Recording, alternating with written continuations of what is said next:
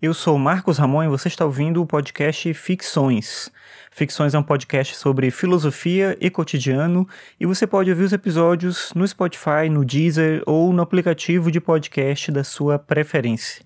Você pode também acessar os episódios no marcosramon.net barra ficções. É o site onde eu publico cada um dos episódios e você pode ir lá buscar para encontrar também os episódios mais antigos que não vão aparecer no feed quando você for utilizar algum aplicativo para ouvir todos os episódios. Estou chegando perto de 400 episódios, mas pelo servidor que eu utilizo eu só consigo deixar 100 episódios disponíveis de cada vez. Então, cada vez que eu publico um novo episódio, um episódio mais antigo vai sumindo, mas você tem como buscar esses mais antigos lá no site.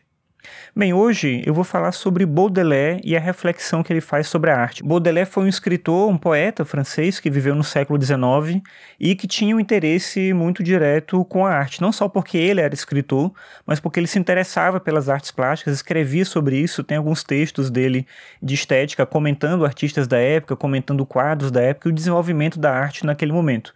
O Baudelaire também era muito atento ao fato de que ele estava vivendo uma mudança significativa. Paris era a primeira grande cidade com muita gente na rua, com muita coisa acontecendo, com muitas transformações cotidianas se dando ali o tempo todo. E aí daí ele faz essa reflexão sobre como a arte, ela tinha um sentido importante nesse mundo de transformações tão diretas, tão imediatas, tão drásticas.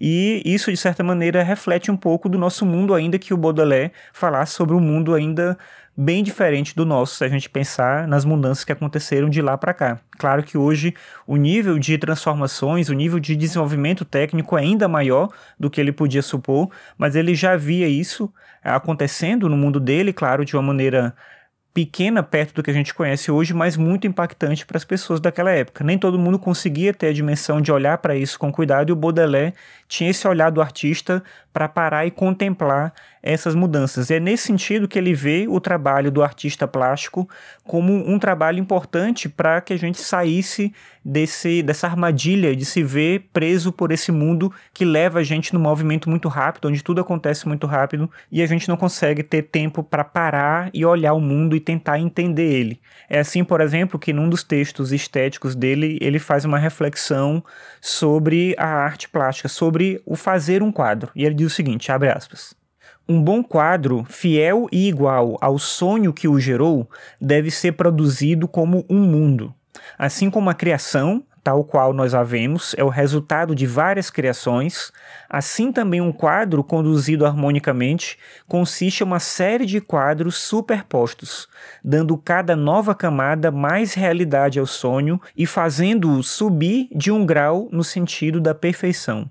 Fecha aspas.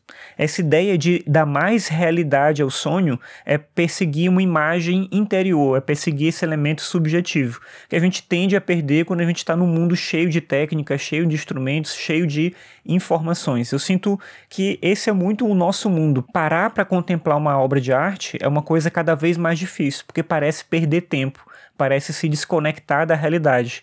E, de acordo com Baudelaire, de fato é. Então, encarar isso como o que de fato é a arte, que é ver esse sonho através da obra do artista, seria a melhor forma da gente entender o papel da arte na nossa vida. A arte tem, na interpretação dele, um poder não só de mas também de sublimação. Daí ele falar que um bom quadro é igual e fiel ao sonho que o gerou. Assim a gente pode pensar também da música, da poesia, de qualquer forma de arte. A arte, ela se equivale ao sonho, e é por isso que a gente deveria buscar cada vez mais a arte.